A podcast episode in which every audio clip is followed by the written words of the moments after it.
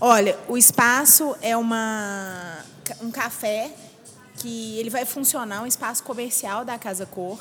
E a gente se inspirou na, na estação de trem para poder fazer é, esse ambiente. Tanto que na entrada a gente encontra aqui uma referência à plataforma, que são arcos que a gente. É, a intenção foi criar uma, um ponto de fuga de uma plataforma que tivesse essa ideia de ferro, que são materiais muito, muito usados em plataformas, em estações.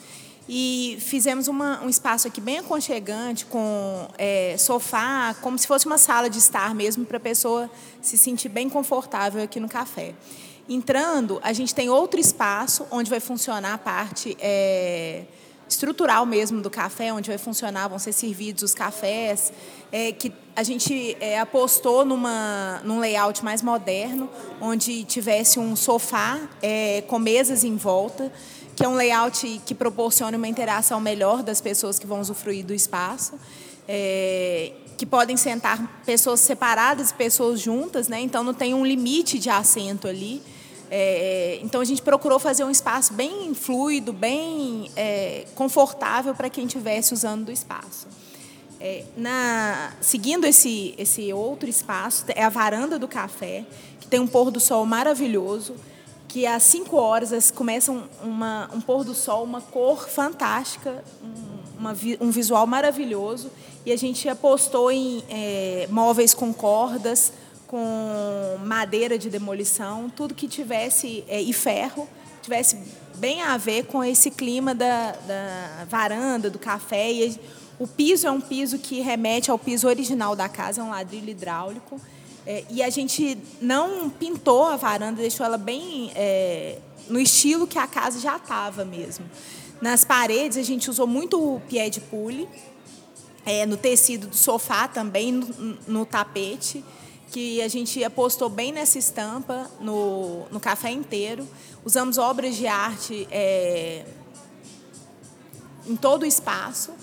E a gente procurou usar também cerâmicas, tudo que tivesse. É, fosse bem, bem regional mesmo. A gente queria é, um espaço mais regional. É, um destaque no nosso ambiente é, uma, é um pendente central em cima do sofá, que ele é um pendente de um designer espanhol que chama Ingo Maurer, que é uma rede de pescador, e ele faz referência, apesar de dele não ter. É, a gente quis colocar porque era um pendente maravilhoso, que ele caía em cima do sofá. E ele fez esse pendente pensando no pai dele, que quando ele chegava da, da, da pescaria, ele não tinha nenhum peixe na rede, os cristais são as lágrimas do pai dele. Né? Então, esse pendente, é, apesar daqui não ter uma coisa a ver com o mar, a gente acha ele maravilhoso e tudo a ver com o espaço, porque são cristais, é uma rede, e seria bem ali em cima do sofá.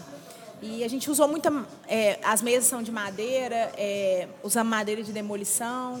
Então, a gente procurou fazer um espaço, um espaço bem fluido, como se fosse um estar mesmo, nada muito rígido, nada os assentos nada muito estáveis assim para poder a pessoa usufruir bem do ambiente.